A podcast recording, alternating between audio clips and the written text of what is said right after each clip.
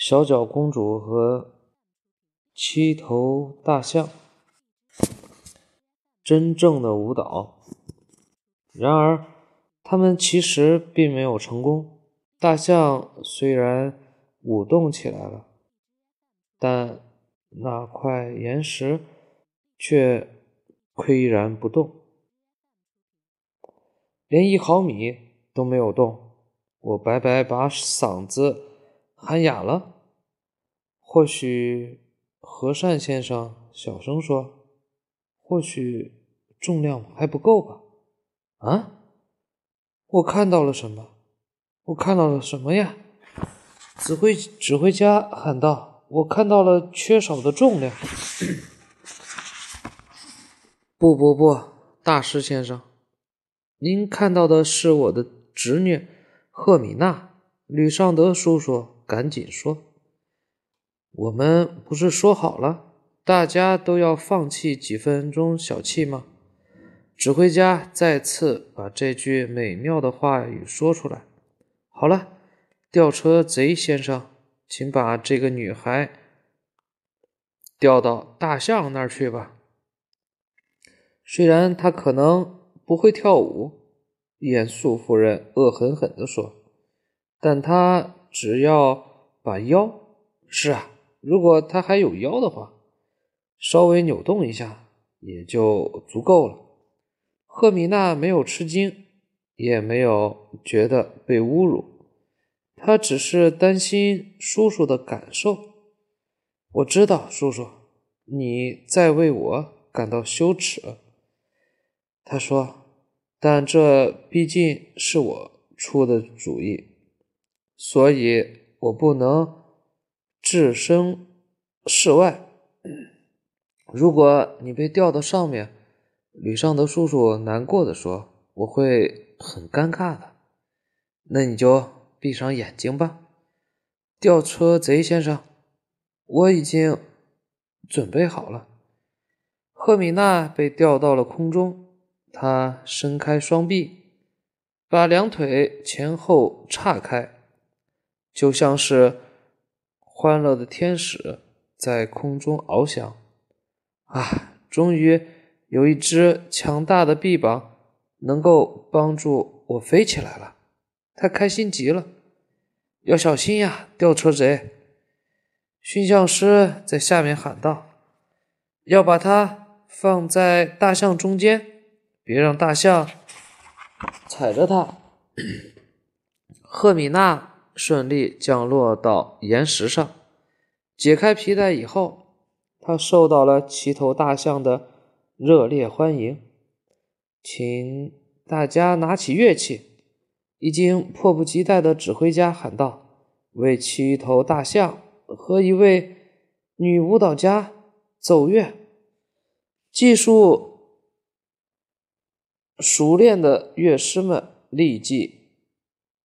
演奏起来，演奏起来，大象跟着音乐的旋律舞动了起来，但赫米娜却还迟疑的站在那里一动不动。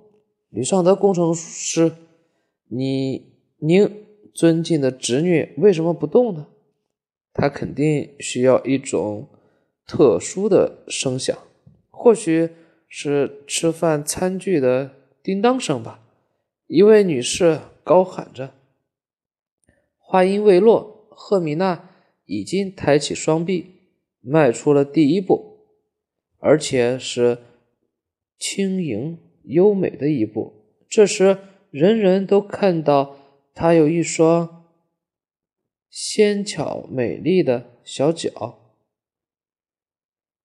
谁能想到，她真的会跳舞？众人议论着。这是真正的舞蹈，舞蹈家兴奋地喊道：“我还是懂行的，他跳的舞美极了，他有一双公主般的纤巧小脚。”观众中响起了赞歌：“左脚比右脚美，右脚比左脚翘，两只脚都是那么完美。”